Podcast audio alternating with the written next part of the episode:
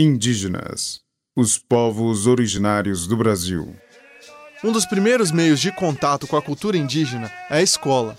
Esse contato, em muitos casos, possibilita a invisibilidade sofrida pelos povos indígenas. A escola deixa de ser uma fonte de expansão de conhecimento e passa a ser um meio que perpetua o desconhecimento dos povos originários.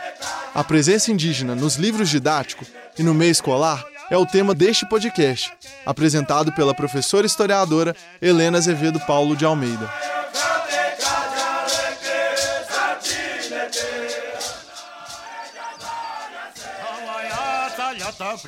Uma forte base para a permanente invisibilidade indígena tem suas raízes na escola, e uma das fontes essenciais da escola é o livro didático. É importante destacar que, quando falamos de livros didáticos, não podemos isolá-los do ambiente escolar, dos parâmetros curriculares nacional ou da Base Nacional Comum Curricular. O livro didático segue demonstrando que, à medida que a escola como um todo muda, os livros também mudam. E sobre os indígenas que são representados nos livros didáticos, não é diferente. É importante ressaltar aqui que estamos falando de uma forma geral, mas há especificidades para o primeiro e segundo segmentos do ensino fundamental, assim como para o ensino médio. O ensino fundamental, principalmente o primeiro segmento, tem uma abertura maior para trabalhar questões fundamentais para a temática indígena, como a questão cultural, diferenças sobre memória e história, que é algo crucial. O livro didático acompanha essas oportunidades.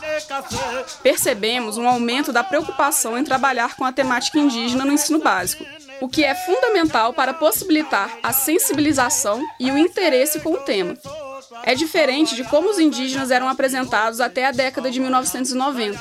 Veja como é recente. Até então, os povos originais eram apresentados aos alunos sucessivas vezes como algo do passado. Isso é adicionado a um sistema escolar que não se comprometia fortemente com o um ensino-aprendizagem crítico. Quer dizer que não havia tanto espaço para os alunos questionarem o que estava sendo ensinado. Se somarmos isso tudo na mesma situação, temos a proposta de um ensinamento em que os indígenas estavam no passado e não havia questionamento sobre isso. Nos últimos 15 anos, temos visto uma abertura maior para a abordagem da temática indígena. Esse movimento tem acontecido de maneira tímida, mas as transformações existem. Isso não quer dizer que todos os livros têm essa preocupação.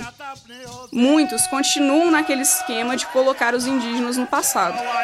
Mas os últimos 15 anos são importantes para essas mudanças, principalmente com uma intensificação a partir de 2008, quando se estabelece a obrigatoriedade do ensino de história e cultura afro-brasileira e indígena. Mas debateremos especificamente sobre a lei em uma outra oportunidade.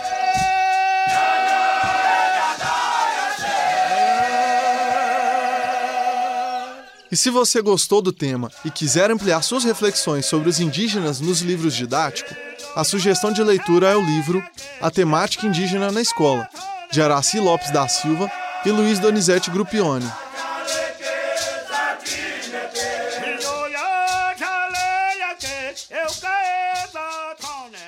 Indígenas, os povos originários do Brasil.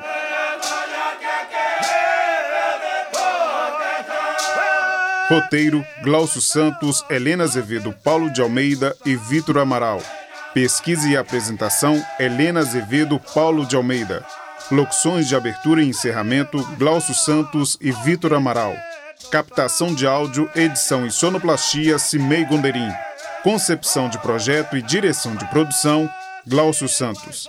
Apoio: Grupo Cultural Wale Funiô, Jacildo Ribeiro, Carla Landim, Povo Paiaiá, Ademário Ribeiro, Danilo Nonato e Rômulo Ferreira. Produção geral, Central de Comunicação Pública Educativa, Rádio FOP 106.3 FM. Realização Universidade Federal de Ouro Preto.